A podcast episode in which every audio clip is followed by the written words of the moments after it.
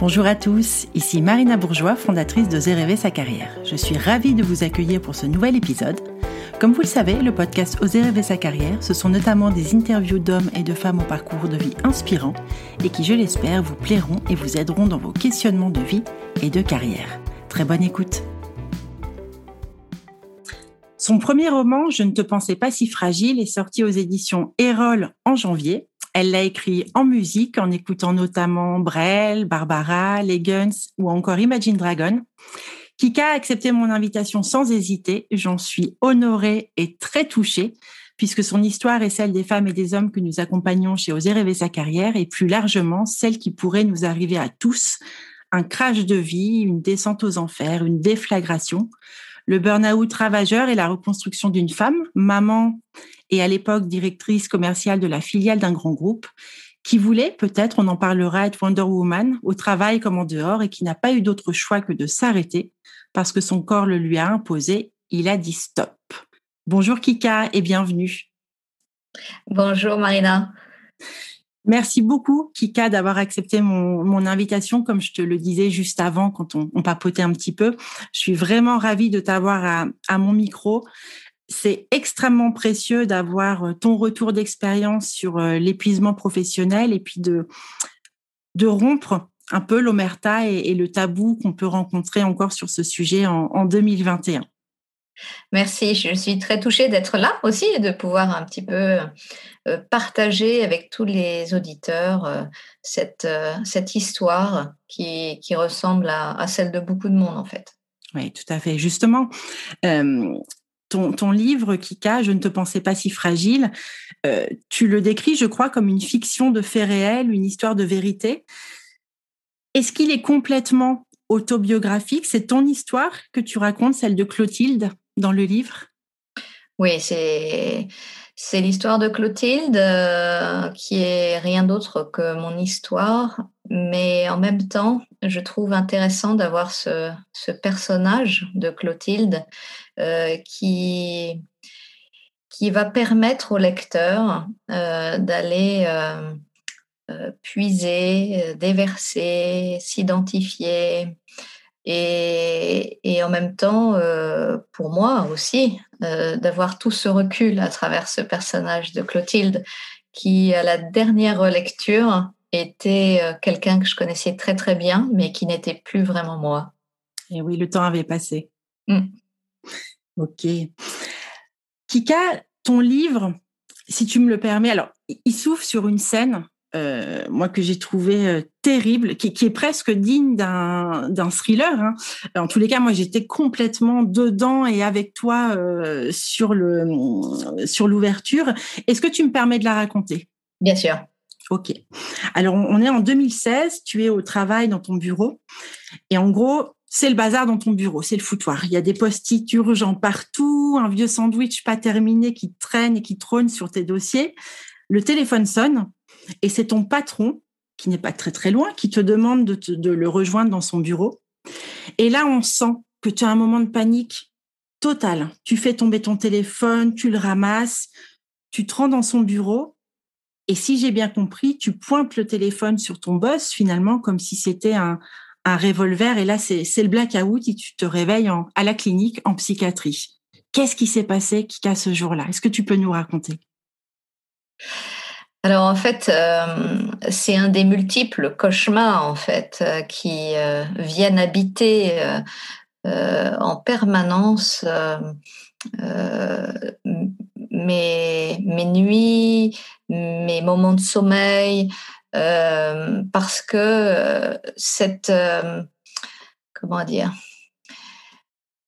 l'abdication euh, se retrouver à la clinique alors que l'on a coché toutes les cases, que l'on a euh, réussi, euh, des belles études, une belle carrière, une belle maison, des beaux enfants, tout va bien. Et puis un matin, voilà. Et, là, les cauchemars n'ont pas cessé de me hanter pendant de longs moments. par rapport à, ce personnage et à ce harcèlement qui a été d'une violence inouïe pour moi. Euh, parce que je, n'arrivais pas à, en comprendre le sens en fait. Euh, et, Et c'est vrai que j'ai eu besoin à un moment donné de me dire et de me réveiller et, de me dire voilà qu'est-ce que je vais faire de tout ça et comment comment se reconstruire et, et comment enlever toute cette souffrance en fait qui, qui, est en toi quoi. Bien sûr. Alors si on, on, remet un peu dans le contexte, donc tu étais directrice commerciale de la filiale d'un grand groupe. Euh, dans le secteur du vélo, hein, c'est le contexte euh, global. Euh, on sent dans le livre que qu'il y a une surchauffe. On, sent très bien à tes mots, et j'y reviendrai tout à l'heure, que la surchauffe arrive. Et puis tout à coup, c'est bah, finalement c'est le, le, craquage, c'est la descente aux enfers. Est-ce que tu peux raconter un peu à, à nos auditeurs comment tout ça s'est passé? C'est-à-dire que si j'ai bien compris, tu arrives dans cette entreprise qui finalement te convient bien, avec laquelle tu partages des valeurs euh, humanistes, ça se passe bien, les collègues sont sympas. Et puis, changement de management. Et là, qu'est-ce qui se passe? Oui. Alors, euh, c'est euh, c'est une entreprise, c'était une taille euh, PME. On était une cinquantaine de personnes avec euh, quand même énormément de commerciaux. Donc, au bureau, on devait être une petite trentaine. donc, ça reste à taille, à taille vraiment humaine. Et à taille humaine, la force du collectif est importante parce que finalement, euh, à table, on croise toujours les mêmes têtes, on, euh, se lie d'amitié, etc. Et il y avait un collectif euh, très très fort dans cette entreprise. et, et le PDG, quand je suis rentrée dans l'entreprise, avait toujours cette notion de renouer fort avec le collectif. Il nous en demandait beaucoup, mais il y avait une certaine reconnaissance, une certaine autonomie, je dirais un certain équilibre qui n'empêche a fait que euh, je me sentais bien et que je suis quelqu'un qui aime bien s'investir et je me suis euh, totalement investie euh, dans ce job qui me, qui me plaisait. et le changement de management, est venu enlever une partie de cet équilibre qui faisait que j'étais d'ores et déjà en danger, une sorte de surchauffe. Mais euh, là, cette euh, arrivée d'un nouveau manager qui, lui, a voulu absolument prendre le contrôle sur tout, retirer cette autonomie, euh, comment dire, rentrer dans les périmètres des uns et des autres, interdire certaines pratiques, diviser le collectif pour mieux régner, mieux maîtriser. C'est une histoire de contrôle, en fait, en quelque sorte.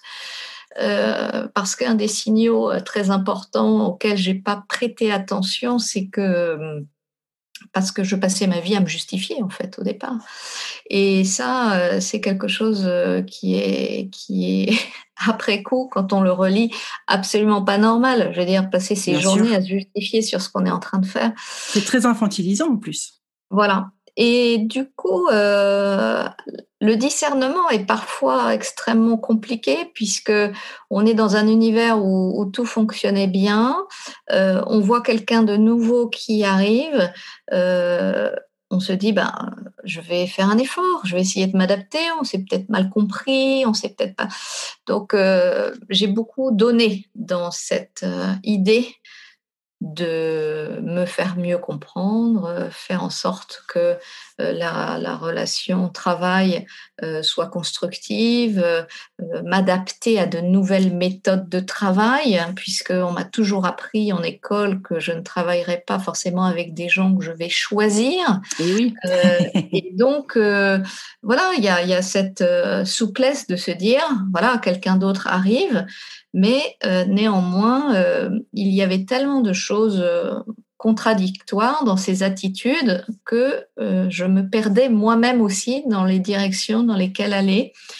Et je n'avais pas eu rencontré dans ma vie professionnelle auparavant ce genre de, personnalité. Donc, c'était forcément moi qui devais euh, me remettre en question. En tout cas, ça, ça a été pendant un long moment euh, la démarche qui a fait que eh ben, je n'ai pas cessé de continuer à me mettre dans le rouge. Des conditions de travail dégradées, des personnes qui démissionnent, eh ben, il faut quand même que je rende un travail de qualité, donc je vais euh, me mettre en sur-régime. Euh, il faut rendre quelque chose pour euh, le lendemain, je vais ramener à la maison, et ainsi de suite. C'est-à-dire que je n'ai pas pris le recul de voir que la situation devenait de plus en plus complexe par rapport à la fois au travail que l'on pouvait me demander en termes de tâches, en termes de délais et en termes de moyens que l'on pouvait m'octroyer. Et ça, euh, ça a fait que j'ai voulu absorber euh, et protéger aussi mes équipes, je crois, de, ce gars en fait que je, je, ne sentais pas. Qui était et par conséquent, euh, par conséquent, hein, effectivement, cette toxicité, je me suis dit bon bah on, on, va faire ensemble et on va avancer comme ça. Et, c'est sûr que là, euh, ça, a provoqué, euh, ça a provoqué non seulement une surchauffe, mais un stress chronique, euh, puisqu'il est venu habiter progressivement mon sommeil, mes nuits, mes arrêts maladie, où il venait jusqu'à mon domicile. Enfin, je veux dire, on est rentré dans, dans un système euh, qui était euh, juste dingue, mais avec cette emprise qui fait que euh, même si ça paraît surprenant de l'extérieur, hors contexte, quand on est plongé dedans, euh, eh ben, on ne voit pas forcément euh, la sortie, en fait. Bien sûr, bien sûr. comment, tu, comment tu définirais, toi, le, le, burn-out? Alors, on a, tu sais, la définition de la Haute Autorité de Santé de 2017. Je vais juste rappeler pour euh, nos, auditeurs, hein, mais qui dit en substance que le burn-out, c'est un, un triple effondrement physique, psychique émotionnel qui est dû euh, notamment à une exposition prolongée à, un stress au travail. Toi, je crois que tu parles de déflagration émotionnelle. Comment tu, le, comment tu le définis? Alors, euh, moi, la définition que je donne, c'est vraiment quelque chose de l'ordre, effectivement, d'une sortie de route, hein, d'un crash, euh, d'un crash de voiture, parce qu'en fait, c'est un processus d'accélération où on va fournir toujours plus. Donc, on a le pied vraiment sur l'accélérateur de cette euh, voiture.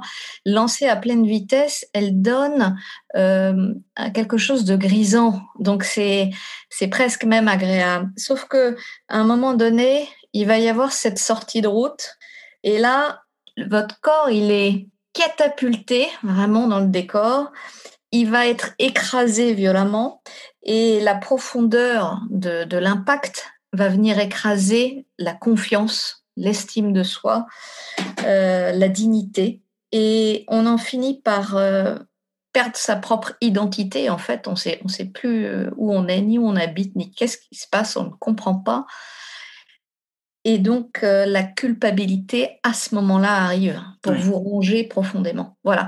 Donc, c'est vraiment quelque chose de l'ordre du néant à un moment donné de l'endroit où on se trouve. C'est pour ça que je, je, trouve très important de distinguer le burn-out de la dépression, parce qu'on euh, on, est vraiment dans quelque chose, euh, un, arrêt, un stop brutal du corps qui, au final, n'est là que pour vous protéger, parce que sinon votre mental, dans cette accélération infinie, aurait fini par vous tuer, en fait. Voilà. Bien sûr. Euh, tu, tu, tu, tu, parles de la distinction euh, dépression, burn-out. C'est important parce que moi, je vois bien les personnes qu'on accompagne au quotidien se posent la question, en tous les cas, avant leur prise en charge par des professionnels de santé, se demandent, mais finalement, qu'est-ce que je vis? Est-ce que c'est un burn-out? Est-ce que c'est une dépression? Est-ce que c'est important de savoir finalement si c'est un burn-out ou une dépression? On y reviendra peut-être, mais en termes de prise en charge, oui, c'est important.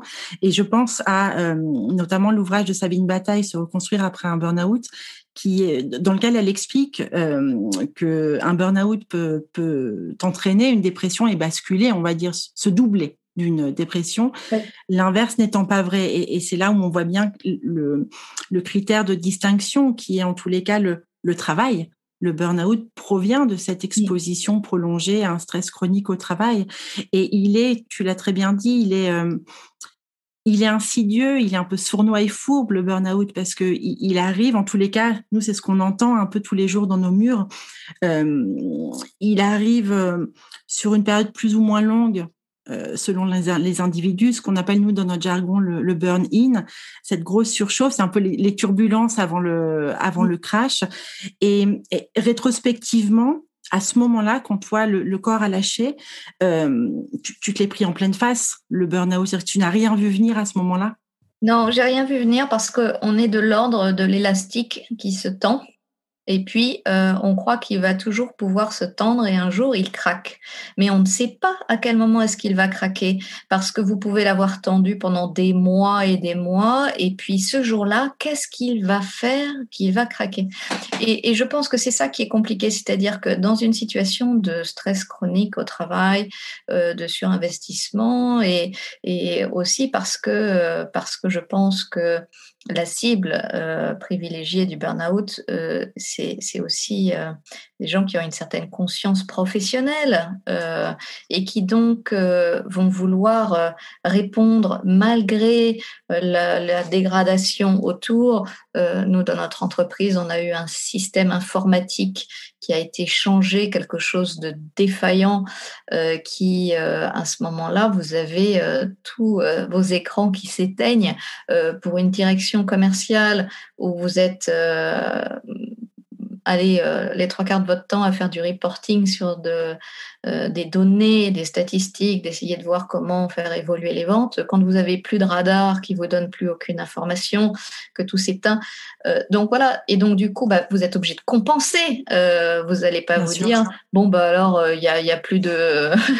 je lâche. je lâche.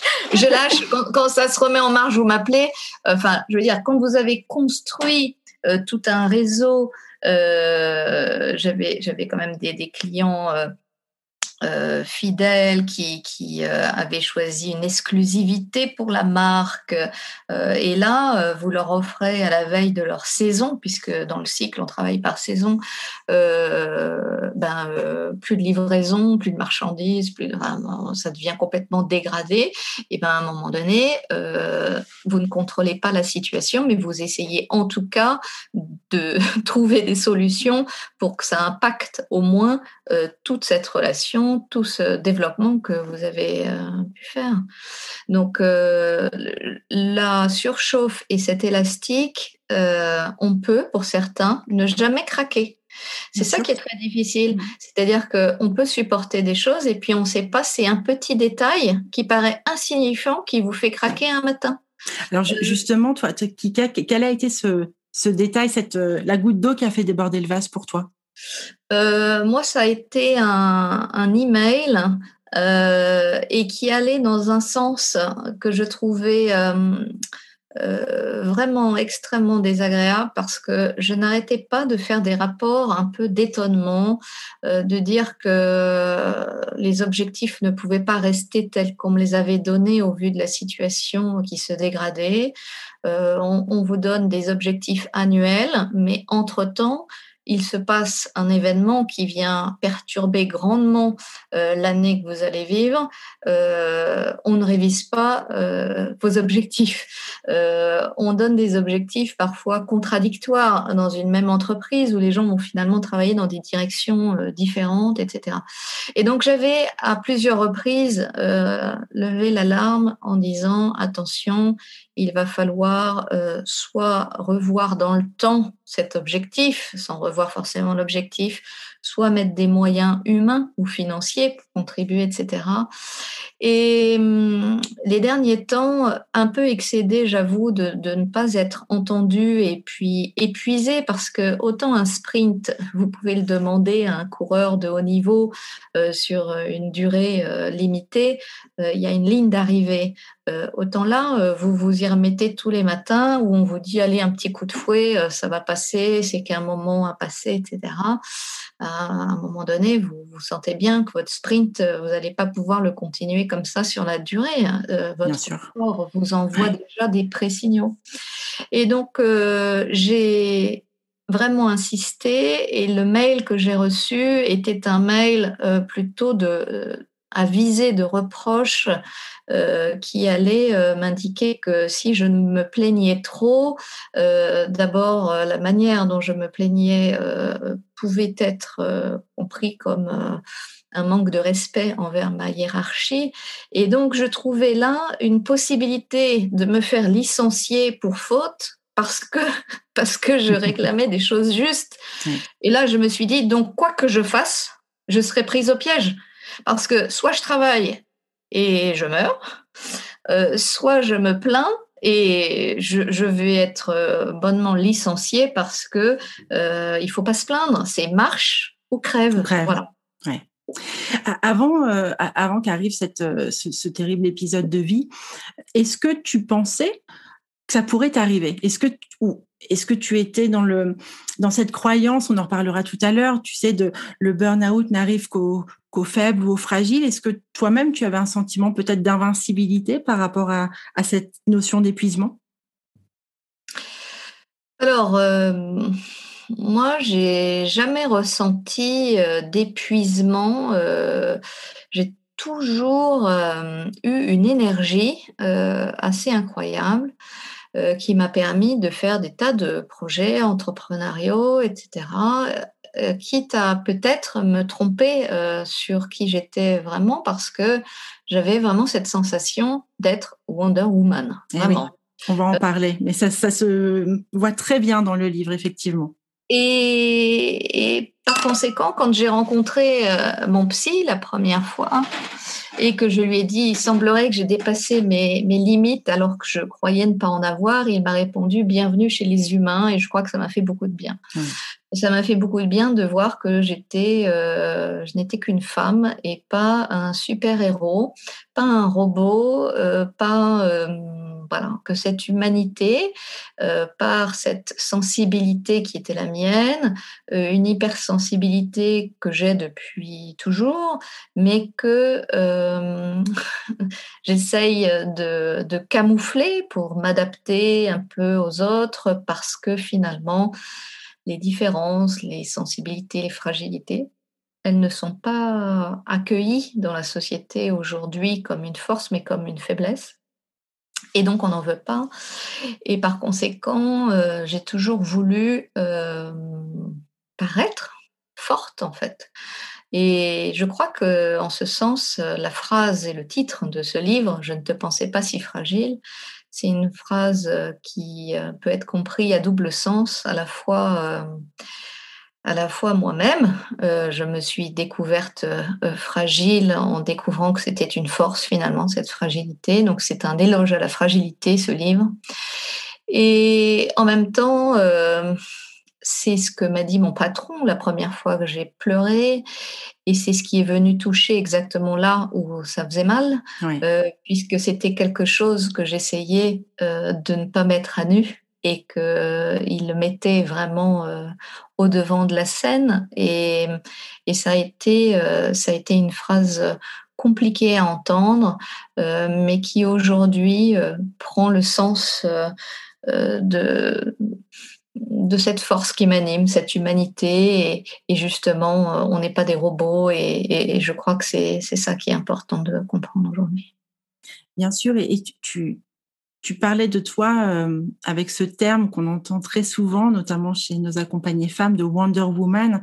Alors, tu avais, on le voit bien au début du livre, notamment effectivement un rythme de vie de dingue, avec une grosse endurance hein, de, travail, une grosse capacité de, travail. Je, vais juste euh, mentionner trois, quatre petites phrases que tu as euh, inséré dans ton livre et qu'on retrouve, nous, dans les, paroles de nos accompagnés. Tu disais notamment, j'étais fière d'incarner la Wonder Woman des temps modernes. Je ne sais pas dire non. Je me dévouais corps et âme. Un nouveau challenge s'offrait à moi. Il n'y avait aucune place pour l'ennui dans ma vie. Euh, tu avais du Red Bull d'ailleurs dans tes tiroirs, je crois. J'ai entendu ça dans une, je crois, dans une émission dans laquelle je t'ai entendu. Tu vois, toutes ces petites phrases, on, voit que tu aimes le challenge, l'adrénaline, les nouveaux défis, et puis que finalement, tu voulais atteindre peut-être la perfection aussi bien au boulot que euh, à la maison. On, l'a pas dit, mais tu es euh, mariée, tu as euh, deux filles, Constance et Emma, je crois. Voilà. Voilà, c'est ça c'est ultra compliqué de vouloir tout gérer et, de, donner énormément et aussi bien finalement au travail qu'à la maison. comment tu as comment tu as géré euh, ces, vases communicants aussi entre le travail et, euh, et la maison à ce moment-là de ta vie? À ce moment-là de ma vie, euh, je les ai pas bien gérés puisque puisqu'à un moment donné l'élastique a, a, craqué. Euh, néanmoins, euh, j'avais la certitude à l'époque euh, que c'était les moments de qualité qui comptaient et pas la quantité avec les enfants. Et par conséquent, euh, mon travail m'amenait à être très souvent en dehors de la maison, en déplacement ou autre. Et j'essayais d'avoir des vrais beaux moments de, de, qualité avec les enfants. Aujourd'hui, euh, je me rends compte que cette vie, toujours en accélération, euh, ne faisait qu'une chose, c'est que je courais après qu'une seule chose, je courais après le temps. Voilà. Et, ça, c'était euh, la seule perspective de ma journée, c'était de regarder ma montre et comment mieux organiser, comment faire, parce que terrible constat, il n'y a que 24 heures dans une journée. Euh, Aujourd'hui, euh, j'ai plus du tout cette même notion au temps. C'est vrai, ton rapport a changé par rapport au temps? Mon, rapport a complètement changé par rapport au temps. Euh, je pense que on devient esclave euh, de, de, ça. On devient esclave aussi, euh, bah, finalement est-ce que les enfants, ils ont besoin de beaux moments de qualité ou ils ont juste besoin de moments avec leur euh, maman? Euh, et, tout ça, euh, ça a été très important pour moi aussi par rapport au choix parce que quand on est comme ça en parfaite accélération, qu'on sent que ça va pas bien aller, vous, pouvez comprendre quand on est cadre supérieur, membre d'un comité de direction, on a un salaire qui est confortable et là on se dit Ouh là là, euh, si je stoppe tout, euh, si je démissionne, parce que finalement, il n'y a pas d'autre choix, en gros. Hein, on, vous fait comprendre, si vous n'êtes pas content, il faut partir. Euh, alors là, la question de, des emprunts immobiliers, de la vie qu'on peut avoir, du niveau de vie, des charges, là, on se dit, ouh là là. ça peut être vertigineux même, hein, à ce moment-là, comme questionnement. Voilà. Et, et, et puis, en parallèle de ça, la question, hein, je me la suis euh, légitimement posée, hein, est-ce que, je m'en vais? Mais je trouvais euh, tellement euh, un écart type tellement énorme entre les valeurs de ce groupe affichées sur leur site internet, que l'on nous vendait à chaque réunion à l'étranger, etc., et les valeurs qu'adoptait ce manager je me suis dit, il va pas pouvoir rester très longtemps, donc en fait, tu vas tenir un peu et il va forcément s'en aller parce que ce, type-là n'a juste rien à faire dans le décor. Euh, voilà. Alors, c'est sans doute, en tout cas, moi, mon interprétation qui m'a fait ne pas lâcher. Euh, qui a fait que j'ai voulu résister parce que j'aimais mon job, définitivement. J'aimais mes équipes, j'aimais mon job. Et, euh, et partir, euh, partir nécessite d'avoir une énergie aussi nécessaire. Euh, quand vous allez postuler ailleurs à un poste de directeur commercial, on vous attend pas à moitié de votre énergie. Bien sûr. Euh, vous allez démarrer un job. Surtout, en plus, on, sait très bien qu'il y a une période d'essai aussi à faire et qui, qui, qui demande souvent un redoublement d'énergie, en tous les cas, dans la croyance collective, c'est-à-dire de, de, de bien faire pour pouvoir rester, faire ses preuves. On a envie de faire bien les choses. Donc, tu as raison, si on arrive à moitié crevé, le scénario s'annonce un peu mal. Donc voilà, on, est sur euh, quelque chose qui est qui est difficilement envisageable et puis euh, je dirais même chercher un boulot demande de l'énergie enfin bon bref tout ça on, ne s'en rend pas compte hein. euh, c'est vrai que ça ça paraît facile hein, de, de, dire ça souvent je trouve très injuste les personnes qui portent un jugement là-dessus parce que je pense que chacun fait exactement en fonction de de ce dont il est en capacité de faire et des outils qu'il a au moment donné. Euh, c'est très culpabilisant d'entendre mais pourquoi tu n'as pas démissionné? Parce que dans ces cas-là, ça veut dire que vous êtes responsable de ce qui vous arrive parce que vous aviez qu'à partir en fait. Donc euh, voilà. De la même manière, ces personnes-là diront à un anorexique, ben, mange un plat de spaghettis, ça ira mieux. Vous voyez, voilà, c'est ça qui me, qui me pose problème, c'est ces jugements sans être vraiment dans, dans vos chaussures, en fait. Donc, il faut, euh, il faut savoir écouter euh, ceux qui ont l'énergie nécessaire et qui ont euh, les signaux du corps qu'ils savent écouter.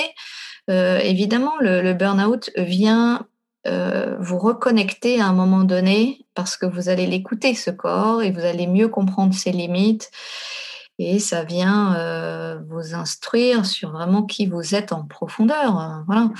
Euh, je pense que euh, a besoin par moment euh, peut-être d'être confronté à ses limites pour pour mieux les appréhender et mieux les connaître. Et c'est ok enfin voilà.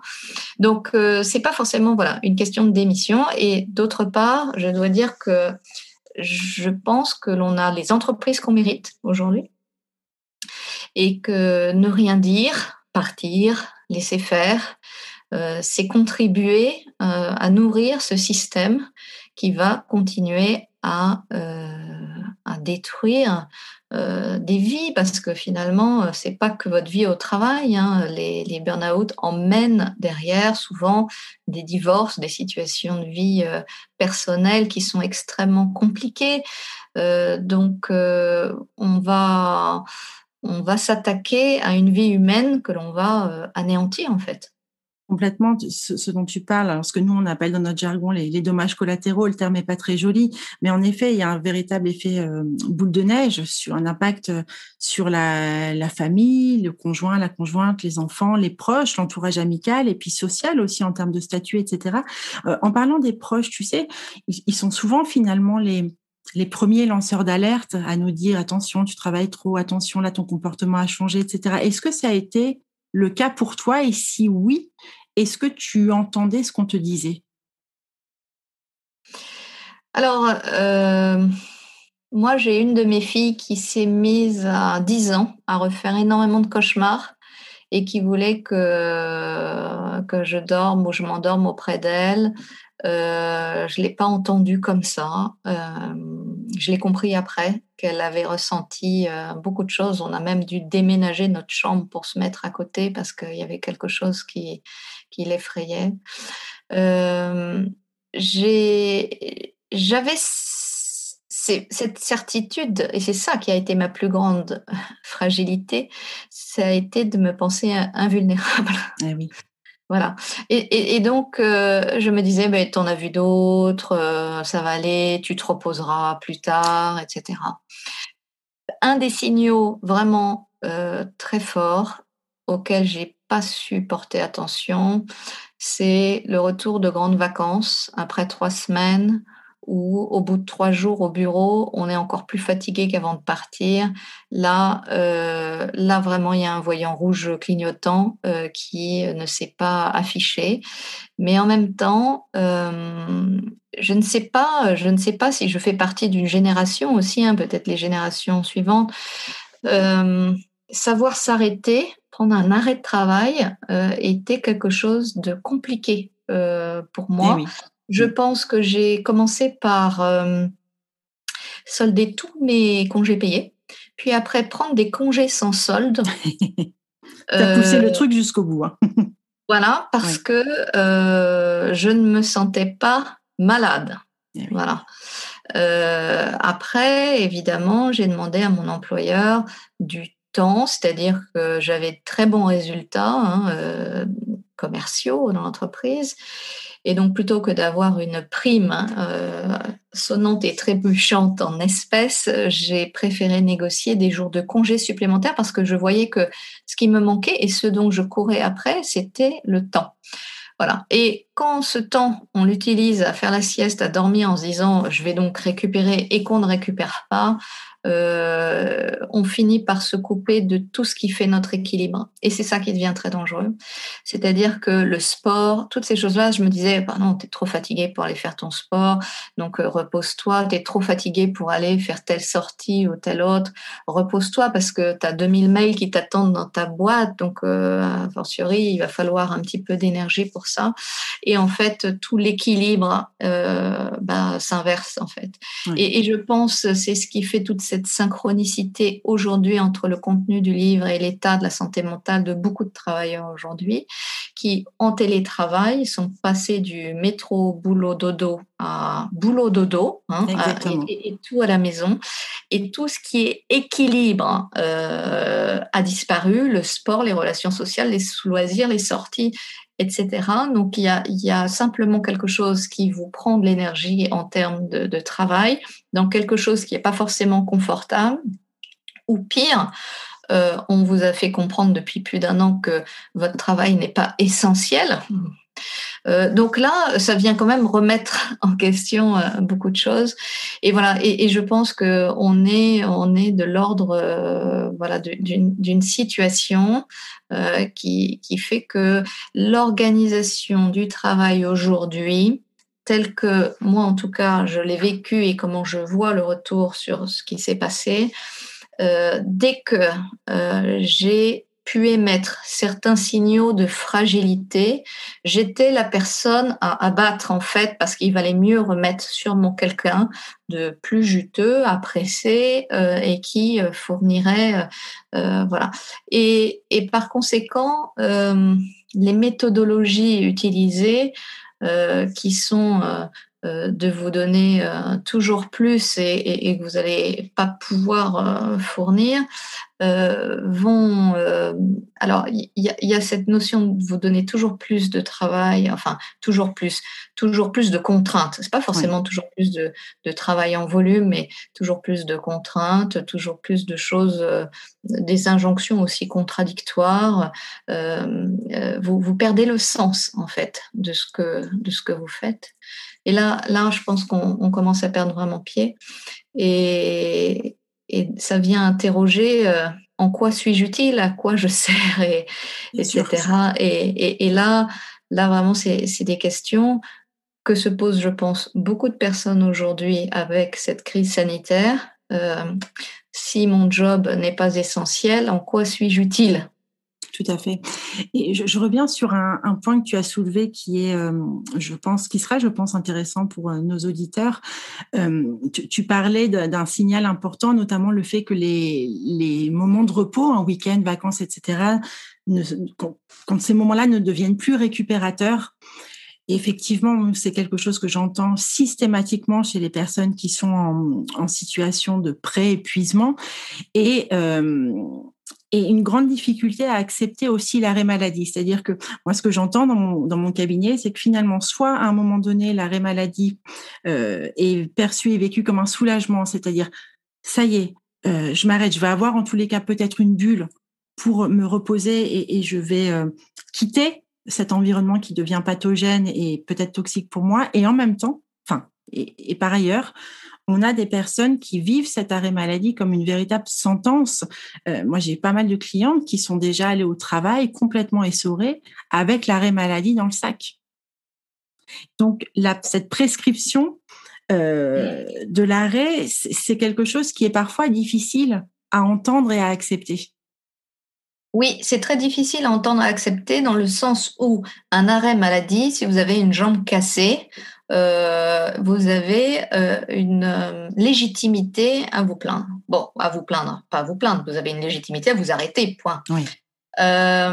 quand c'est quelque chose de l'ordre de l'invisible, de l'imperceptible, quand c'est quelque chose où vous n'êtes pas compris, c'est terrible. La première des choses, c'est que vous vous isolez parce que c'est tellement douloureux de ne pas être compris. C'est pire de ne pas être compris. Euh, donc du coup, on, finit par ne rien dire. Bon, donc on va s'isoler. Les collègues vont rien comprendre puisque bah, pourquoi elle s'isole, euh, qu'est-ce qu'elle fait, elle mange plus avec nous, euh, etc. Donc voilà. Donc tout ça va amener euh, en fait à votre détachement complet, votre isolement parfait. Et là, vous êtes seul à essayer de vous battre et les autres, eux, y tiennent. Donc vous vous dites, c'est moi le problème. oui, c'est très culpabilisant en plus de se dire, eux ont tenu, mais pas moi. Voilà.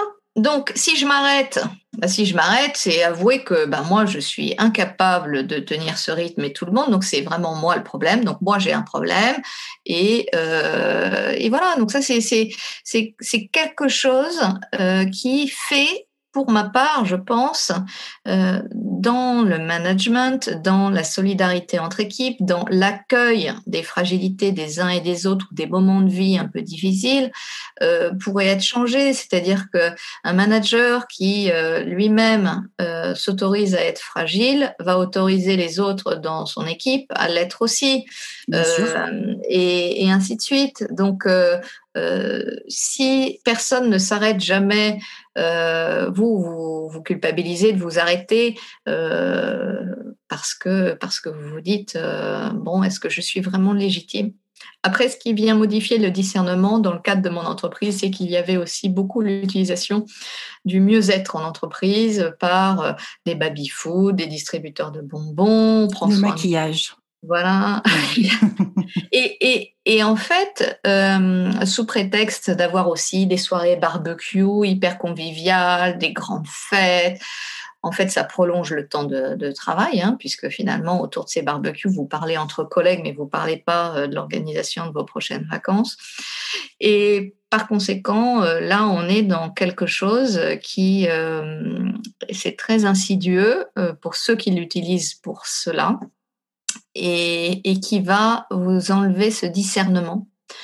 Euh, pourquoi dois-je me plaindre alors qu'ils sont si sympas? Voilà. Bien sûr. Et là, euh, on est euh, dans l'ordre effectivement de, de, cette culpabilité qui, qui, fait que très souvent, on le remarque, moi, les gens que je peux, avec qui je peux partager, s'il y a eu un arrêt, comme pour ma part dans le livre, hein, je me suis cassé un doigt à un moment donné et je m'arrête.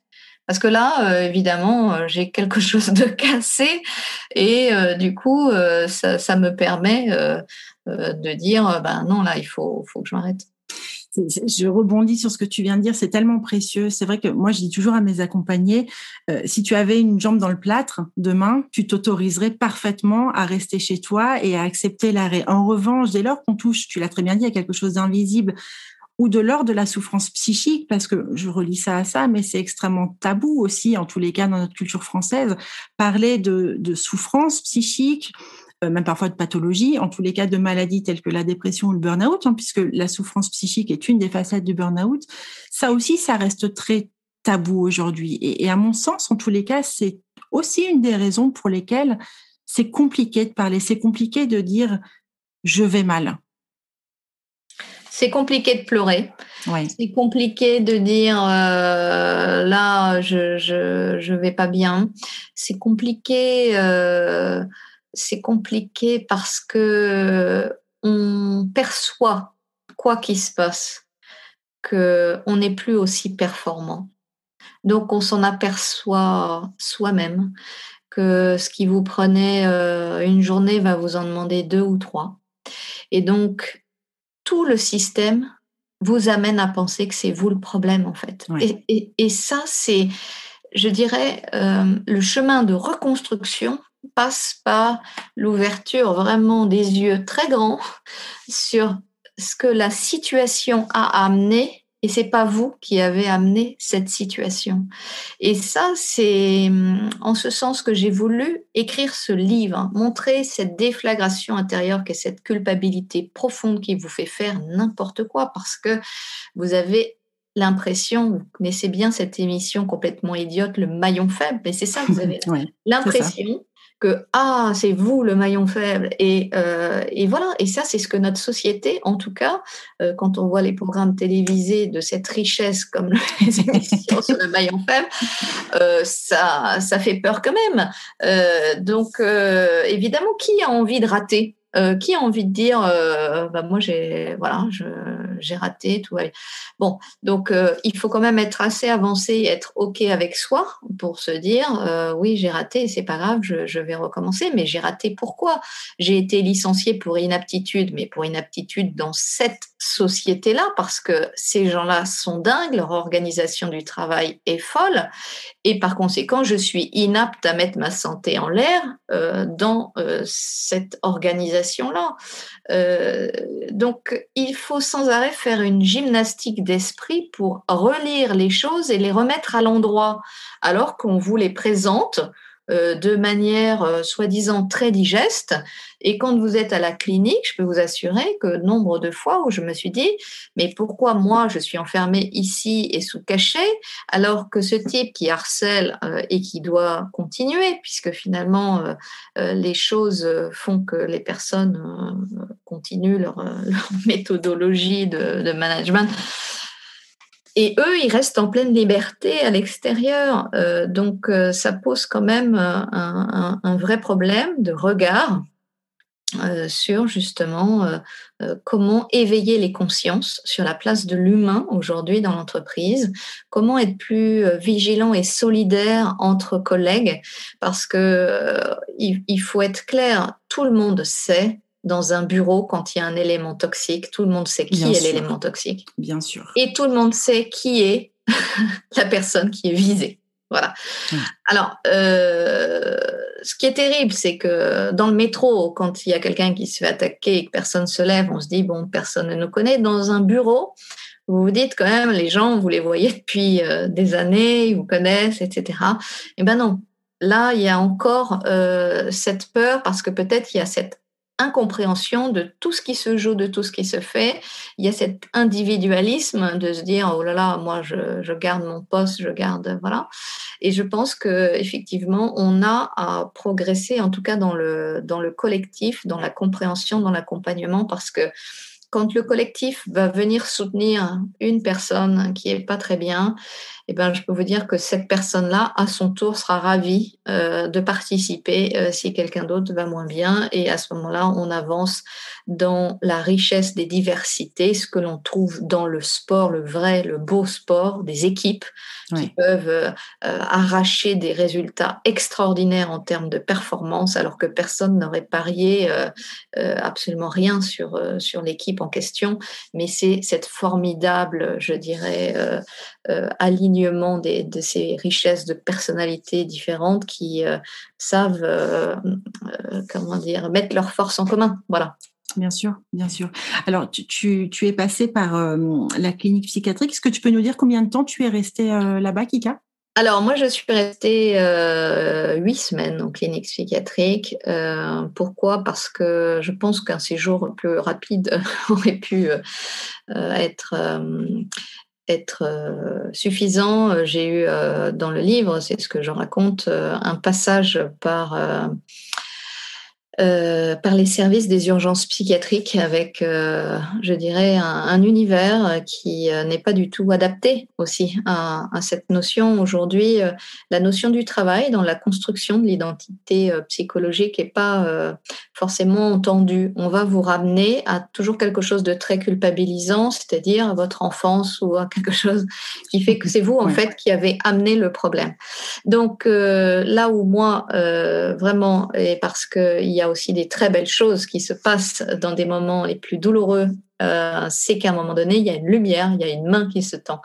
Euh, pour ma part, ça a été celle d'un médecin du travail euh, qui a su m'orienter vers les services de pathologie professionnelle à l'hôpital intercommunal de Créteil dans des consultations de pathologie pro.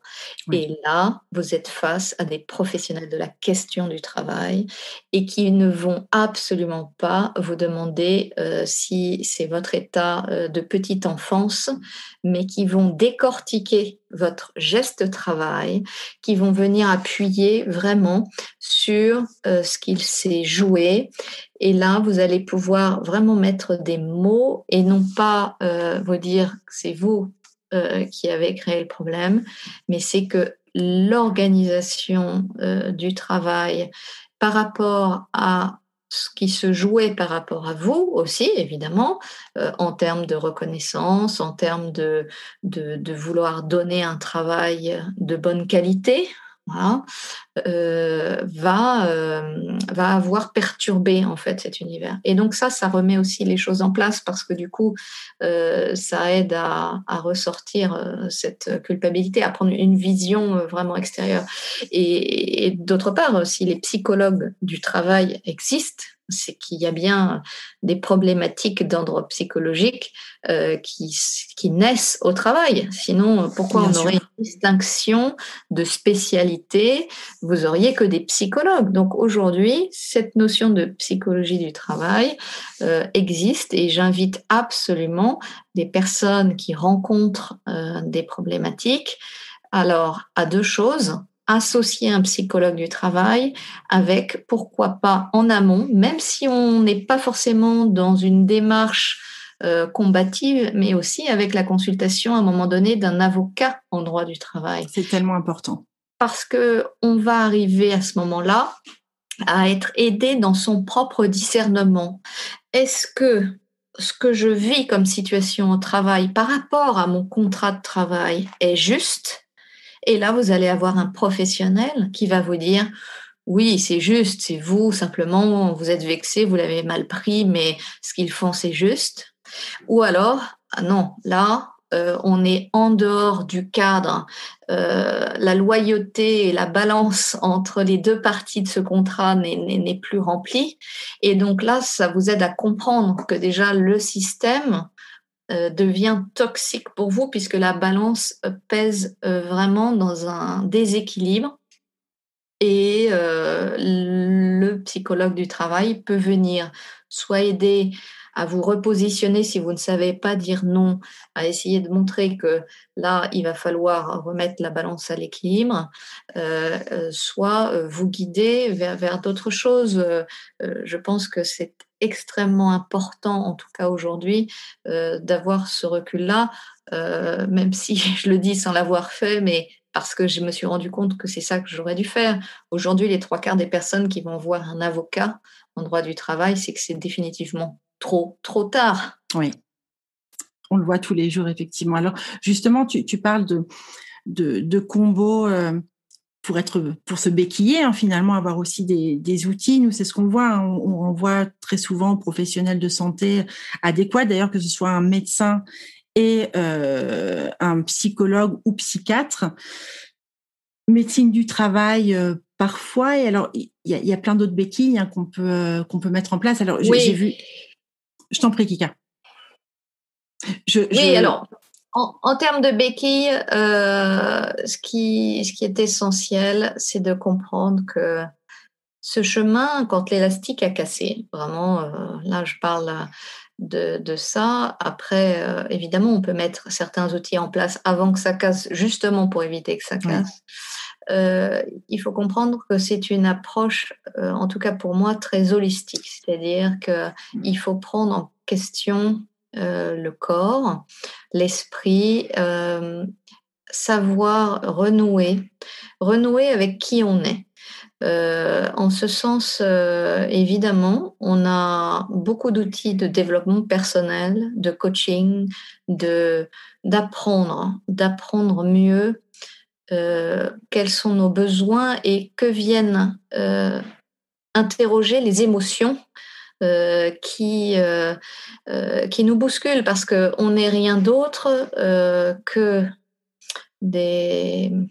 On, déclenche des émotions qui sont nos alliés, qui sont là pour nous montrer nos besoins, nos valeurs.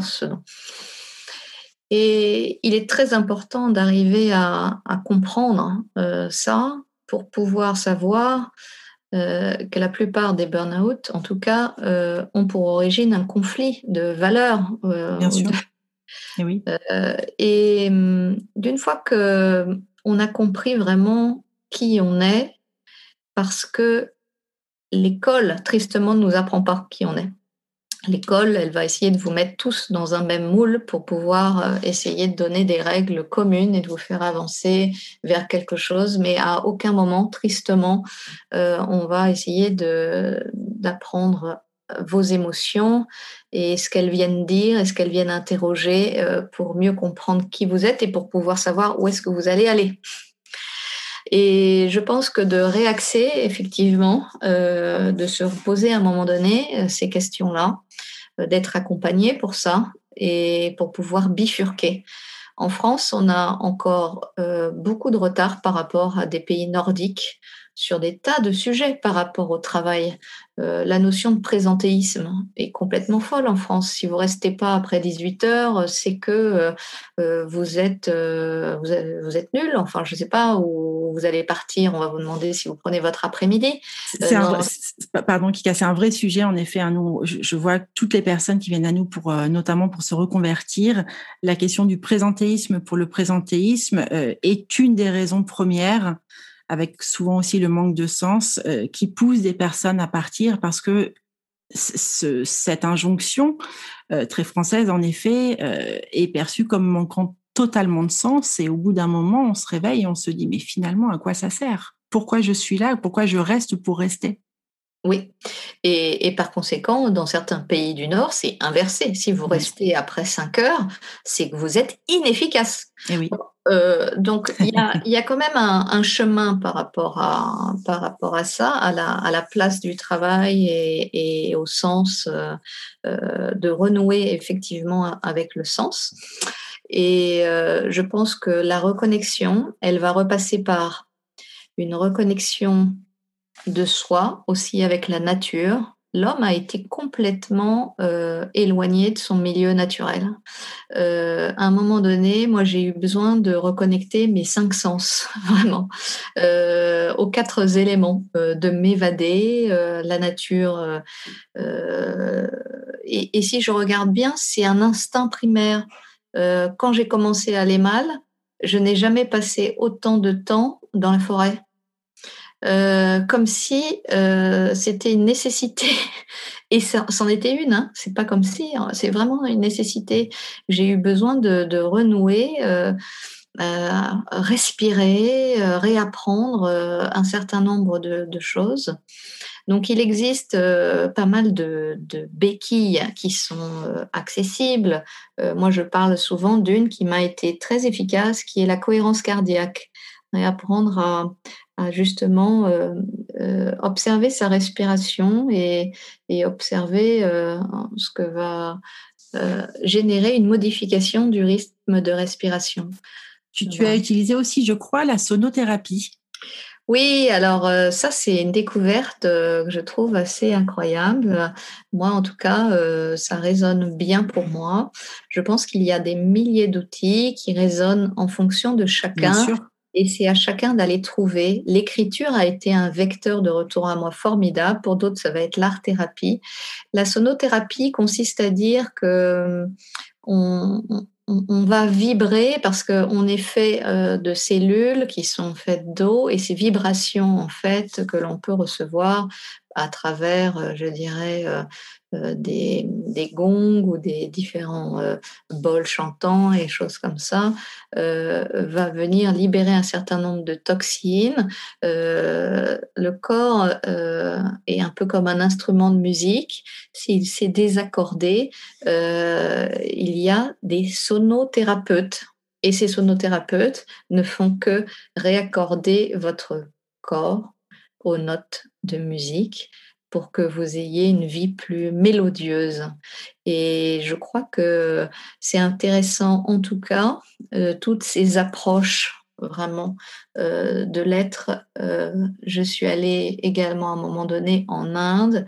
Je suis allée chercher beaucoup, beaucoup de réponses à certaines de mes questions parce que je ne pouvais pas me satisfaire d'une médication euh, qui allait euh, me mettre dans une case de malade euh, sans m'expliquer pourquoi et sans, sans venir guérir, juste poser des pansements en fait. Hein. Aujourd'hui. En, parlant de, médication, Kika, je fais une petite parenthèse. Est-ce que tu as eu la triptyque un peu classique hein, pour les personnes qui, qui se prennent le mur, à savoir antidépresseurs, anxiolytiques, somnifères. Est-ce que ça a été ça la prescription au moment où tu as été à la clinique? Oui, on m'a tout de suite euh, anxiolytique, somnifère, euh, enfin anxiolytique antidépresseur, pardon, anxiolytique antidépresseur, euh, avec comment dire des des combinaisons médicamenteuses qui, qui vous laissent dans un état où vous vous sentez même plus libre de vos, vos pensées, en fait. Hein, vous êtes dans un nuage. Euh, qui est très inconfortable. Moi, je l'ai pris vraiment euh, au tout début comme une béquille, comme un filet de protection, parce que généralement, les ennuis n'arrivent euh, pas tout seuls. Ça veut dire que vous avez à avoir une succession de choses qui vont arriver, et, c'est souvent la vie comme ça. Donc, quand vous êtes déjà affaibli par euh, quelque chose qui est douloureux pour vous, reprendre un coup sur le nez peut être difficile. Et donc moi, je m'étais dit, je ne peux pas euh, me laisser surprendre par quelque chose qui serait de l'ordre que je n'arriverais pas à contrôler. Donc j'ai dit, ces cachets, je vais les prendre. Je vais les prendre, ils vont m'accompagner un certain temps. Et dès que j'ai retrouvé un peu de force, euh, je les enlèverai parce que c'est pas moi et c'est pas la solution. Mais je pense qu'à un moment donné, euh, faut pas lutter. Je veux dire, c'est comme la clinique psychiatrique, choisir d'y aller. Alors, euh, ça vous apprend quelque chose de remarquable, c'est de vous détacher du regard des autres. Parce que alors, quand vous dites à quelqu'un que vous avez fait un séjour en clinique psychiatrique, on vous regarde tellement bizarrement que si vous commencez à, comment dire, à accepter, à regarder ce que vous lisez dans les yeux des autres, ça devient très compliqué par rapport à qui vous êtes. Et ça, ça m'a finalement servi à me détacher du regard des autres euh, parce que notre société n'est fait que de ça. Et je trouve encore une fois euh, on parlait de la jambe cassée, mais on pourrait parler d'autres maladies qui aujourd'hui vont amener énormément d'empathie, euh, de, euh, un recours de solidarité des gens, etc., qui, qui vous voient comme un héros de vous battre contre telle ou telle maladie. Alors là, si vous dites que vous avez une maladie d'ordre psychiatrique, euh, ou dépressif parce qu'on va vous coller dans des cases, euh, là on va dire euh, mais elle a aucune volonté. C'est quelqu'un qui est. Et là c'est quand même, je trouve, extrêmement dégradant et à nouveau culpabilisant et à nouveau voilà vous êtes noyé et on vous enfonce la tête sous l'eau. Oui, c'est comme s'il y avait une présomption de faiblesse dès lors que l'on présente ce, ce type de, de mots M, MAUX. Euh, on a parlé des, médicaments, des thérapies effectivement holistiques, et, nous, c'est ce qu'on voit en effet, c'est une nécessité après une longue période d'oubli de soi, parce que quand on interroge les personnes qui ont fait un burn-out, très souvent elles nous disent, moi les derniers mois, voire les dernières années, euh, j'ai raté tous mes rendez-vous chez le médecin, j'ai pas fait de bilan sanguin, le sport, je devais annuler parce que j'avais des dossiers, etc. Donc tout était relégué au, tous ces moments de plaisir étaient relégués au second plan, et on voit en effet un vrai retour au au corps, tu l'as très bien dit, une reconnexion au corps qui est euh, nécessaire. Et moi, je suis toujours euh, agréablement surprise de voir que les accompagnés qui passent par là se tournent en fait très naturellement après vers des disciplines telles que le yoga, la méditation, l'écriture. Et justement, toi, tu as eu la demande thérapeutique au départ à la clinique de ton médecin qui t'a incité à écrire. Euh, quel rôle ça a eu pour toi, cette écriture? Alors l'écriture, ça a été la, révélation de cette histoire. Euh, au départ, l'écriture, euh, oui, je l'ai prise comme euh, une prescription, me demandant quel diagnostic on allait bien vouloir me, coller dessus. Donc, je, j'ai pas, enfin, j'ai hésité. Et puis, les insomnies un peu aidant, donc les nuits sont un peu longues. et du coup, je me suis dit bon, allez écrire. Mais ça a été une démarche vraiment, non pas dans l'objectif d'écrire un texte, vraiment, mais de laisser jaillir des mots. Et je crois que cet exercice purement libérateur de laisser simplement sortir les mots avec euh, au départ euh, euh, des choses qui voulaient pas sortir, j'écrivais, j'écrivais simplement bah, je sais même pas quoi écrire et en fait, qu'est-ce que je dois écrire Et puis, je, faisais peut-être 4-5 lignes de comme ça et au bout d'un moment, paf, il y avait euh, une émotion qui sortait euh, euh, ou une colère, mais qu'est-ce que je fais ici et, et, voilà, et, et, encore ces infirmières qui arrivent avec les médicaments. Et, et donc, voilà, peu à peu, j'ai senti une, une, sorte de libération avec une trace écrite qui me laissait une empreinte de pouvoir voir aussi mes progrès, voir comment je voyais les choses différemment, l'avancer dans mes, dans mes analyses, en fait, dans, dans ce que je comprenais, parce que c'était très important, en tout cas pour moi, de comprendre, parce que j'avais derrière une famille, un mari, des enfants qui, eux, ne comprenaient rien. Donc, comme ils comprenaient rien, je me devais de comprendre pour ensuite pouvoir leur expliquer ce qui m'arrivait, parce que je leur demandais simplement beaucoup de patience. Donc, eh toute cette patience que je leur demandais, c'était en vue de laissez-moi comprendre ce qui m'arrive, je vais vous expliquer, mais il faut vraiment beaucoup de patience, d'amour, d'empathie pour moi, parce que sinon, ça va être très compliqué. Eh et, ça, c'est sûr que c'est important. Et l'entourage est bien souvent désemparé et impuissant. Et c'est vrai qu'il faut d'abord comprendre ce qui nous arrive pour l'exprimer ensuite et que les autres, les autres comprennent. Alors, Kika, il y a eu l'écriture à la clinique après le, le livre que, que j'ai dévoré et la tournée, euh, tu es parti euh, en road trip avec ton Volkswagen euh, qui s'appelle Bobby, je crois. Tu lui as donné un petit nom, c'est ça? J'ai un, un, petit van là, des années 70, un petit van Volkswagen qui est rien d'autre qu'un outil de, vacances parce que c'est un art de vivre pendant les vacances qu'on aime partager en famille. Et, et, il y avait cette impossibilité de, de créer des événements en librairie par rapport à la sortie du livre. Et, et, ce livre, hein, euh, c'est au-delà de l'histoire, en fait, c'est un message. Et ce message, j'avais envie de l'incarner, euh, de l'incarner dans la vraie vie et d'aller euh, porter cette, cet appel, cette alerte, d'expliquer que non, vous n'êtes pas tout seul à, à, ceux qui peuvent être touchés par ça, d'éveiller les consciences justement sur la place de l'humain, essayer de voilà. Donc, j'ai choisi d'aller au devant, d'aller à la rencontre et de pouvoir mettre en place ce petit Tour de France qui devient une merveilleuse aventure humaine, un peu freinée par cette histoire de conditions euh, sanitaires aujourd'hui, mais qui reprend parce que je vais pouvoir reprendre la route euh, dès le mois de mai.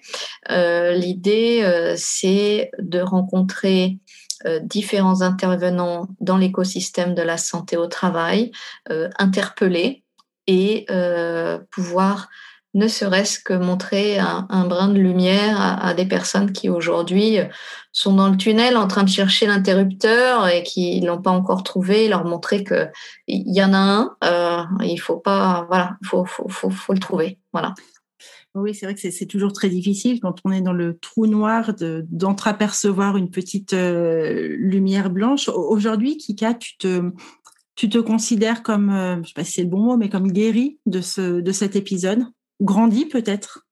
Oui, alors euh, vraiment grandi euh, parce que les blessures profondes viennent interpeller forcément en profondeur. Et dans ces profondeurs, j'ai découvert des choses très belles que je ne soupçonnais pas et, j'apprends toujours sur ce chemin à mieux connaître qui je suis. Et, aujourd'hui, euh, j'ai la sensation, et en tout cas, euh, c'est ce chemin-là que, je continue euh, de mener, c'est ce chemin qui, mène à moi, vers l'intérieur, qui, va venir nourrir évidemment qui je suis et, et m'aide à savoir du coup où je vais et, et pourquoi et quel sens et, ça m'aide aussi énormément pour euh, mon éducation parce que mes filles, euh, du coup, euh, reçoivent ce, chemin de, reconstruction. Et, je pense que s'il leur arrive quelque chose, n'importe quelles épreuves, elles pourront se dire ce qui est important, c'est ce qu'on en fait, c'est pas l'épreuve en tant que telle et de réfléchir ensemble, euh, voilà, qu'est-ce qu'on fait de, tout ça Et je pense que de sortir de cet état de victime est la première étape indispensable de briser cet isolement pour pouvoir euh, aller vers d'autres horizons, peu importe professionnels ou d'autres choses équilibrantes, etc. Euh, il faut s'enlever de la tête que la réussite que l'on veut nous donner n'est que en termes de salaire ou de statut social. Et donc réussir dans sa vie et réussir sa vie, ce sont deux choses complètement différentes et qui euh, amènent euh, forcément à faire des choix. Oui, évidemment. Euh, mais dès que c'est un choix, forcément, on le vit beaucoup mieux que quand c'est imposé. Et, voilà. Donc moi, aujourd'hui, oui, ce livre a, rempli une mission de, de, me guérir, mais maintenant, de pouvoir aller moi-même et que ça puisse servir à d'autres, euh, c'est le plus beau cadeau qui pouvait m'arriver, c'est de se dire voilà, cette histoire, elle aura, elle aura servi à, des tas d'autres personnes qui ne pouvaient peut-être pas poser des mots sur leurs mots MAUX. Quelle belle aventure. Merci beaucoup, beaucoup, beaucoup, Kika, d'avoir euh, témoigner, d'avoir parlé de ton parcours. C'est une fois encore vraiment très précieux. Moi, je suis très touchée de t'écouter de la même façon que j'étais très touchée en fermant euh, ton, ton livre. L'avenir, Kika, euh, tu le vois comment? Alors, l'avenir, euh, aujourd'hui, c'est quelque chose de l'ordre de cette aventure humaine à travers ce road trip. Je, je rencontre des blessés des parcours professionnels et vraiment, euh, ça, ça, commence à prendre vraiment forme. J'ai envie d'aller vers quelque chose euh, qui soit peut-être de l'ordre d'une fondation, quelque chose euh, qui puisse, qui puisse lever des fonds pour relever des personnes qui n'en ont pas les moyens, parce que moi j'ai conscience que j'ai eu beaucoup de chance, beaucoup de chance d'avoir ce poste et ce salaire qui m'ont permis de prendre le temps euh, de me reconstruire, d'essayer d'aller trouver ces clés, d'avancer à tâtons dans un couloir euh, jusqu'à trouver les interrupteurs, mais certaines personnes n'ont juste pas le temps. Économiquement, elles ont besoin de travailler, elles sont, elles sont, elles n'ont pas les moyens de euh, d'aller tester différentes thérapies, différentes choses. Et, je crois qu'aujourd'hui, il y a la possibilité de pouvoir accueillir des humains et non pas accueillir des malades. Ça, ça me tient vraiment à cœur parce que finalement, euh, je ne sais plus qui disait ça. Est-ce que c'est un signe de bonne santé que, que d'être euh, malade dans, dans, un, monde qui va pas bien Enfin, voilà, je, je, pense qu'aujourd'hui, il faut pouvoir euh, remettre les humains euh, dans, dans cette direction avec évidemment de la prévention, de la guérison et puis euh, un accompagnement au rebond. Et, je pense qu'avec ces, trois, ces trois choses-là, euh, on, va pouvoir voilà, remettre le monde à l'endroit, je pense. Un très beau défi, un très très beau challenge pour toi qui aimes les challenges. Merci beaucoup Kika. je mettrai évidemment le lien de, de ton ouvrage en note de ce podcast. Et puis, écoute, euh, une très longue vie à ta tournée. J'espère que tu vas rencontrer un maximum de, personnes pour euh, parler et faire parler aussi, rompre un peu cet isolement. Une fois encore, merci beaucoup, Kika. L'épisode est terminé. J'espère que cette interview vous a plu et que d'une façon ou d'une autre, elle vous a enrichi. N'hésitez pas à la partager à vos proches. Et comme d'habitude, je vous mettrai toutes les références citées dans l'épisode sur nos réseaux sociaux, Facebook, LinkedIn et Instagram. Si vous souhaitez me suggérer un nouvel invité au parcours de vie inspirant, n'hésitez pas. N'hésitez pas non plus à soutenir le podcast Oser rêver sa carrière en mettant des petites étoiles et des avis sur Apple Podcast ou des pouces levés sur les réseaux. Et si Apple c'est pas votre truc, retrouvez-moi sur Deezer ou Spotify. À très bientôt et surtout prenez soin de vous.